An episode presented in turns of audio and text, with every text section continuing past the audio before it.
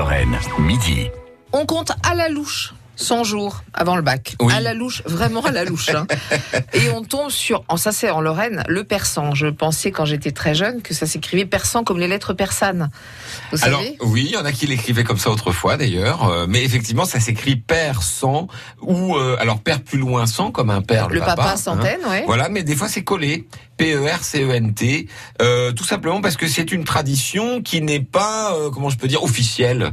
Euh, c'est pas comme toutes les autres traditions qu'on trouve dans le euh, dans le pays. Par exemple, on peut considérer, si euh, on accepte le côté religieux, que les fêtes de fin d'année c'est une tradition, que euh, la chandeleur c'est une tradition. Alors le persan, c'est rester assez vif, euh, c'est moins qu'on puisse dire en Lorraine, Ah oui, euh, surtout en Lorraine. Un dire. petit brin, un petit brin euh, dans certains coins d'Alsace. Ça se fait aussi bizarrement du côté de La Rochelle et dans une partie du Bordelais. Mais c'est vraiment, pour le coup, pour le reste de la France, si j'ose dire, si on sort de la Lorraine, C'est très très très méconnu. Le persan, moi par exemple, qui est grandi, qui est passé mon bac à Rennes, j'ai pas du tout connu ce- cette tradition. Alors, ça peut s'expliquer le, le fait que ça ait, lieu euh, si fort en Lorraine. euh, On sait que euh, ça a eu lieu du côté de, de Toul et Épinal il y a pas si longtemps, Nancy, il y aura bientôt Metz, etc.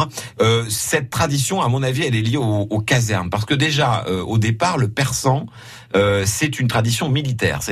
En gros, c'était une grosse bamboche qu'on faisait 100 jours avant d'être libéré du service militaire obligatoire. Euh, on, en général, on préparait la quille, d'ailleurs.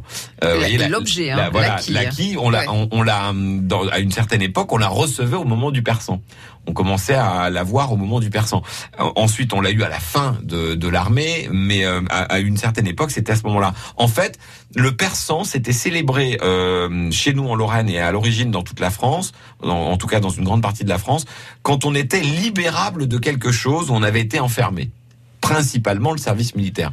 Les, euh, les, gamins, les lycéens l'ont euh, au fil du temps euh, élargi avec le lycée. Vous voyez, on est libéré par le bac du euh, lycée, euh, donc on fête les 100 jours avant la libération du lycée. Donc du c'est monde ça la vraie militaire, tradition ça a glissé sur le monde scolaire. Alors voilà, alors c'était l'occasion. Vous savez qu'il y a deux grandes bamboches quand on était euh, militaire. D'ailleurs, je dis bamboche parce que c'était souvent le mot qu'on utilisait, notamment dans les années 30. C'était le moment de la conscription. Vous aviez le conseil des conscrits, donc tous- les gars d'une commune qui arrivaient à la queue leu. Alors ils étaient tout nus, hein, d'ailleurs, devant le conseil de conscription.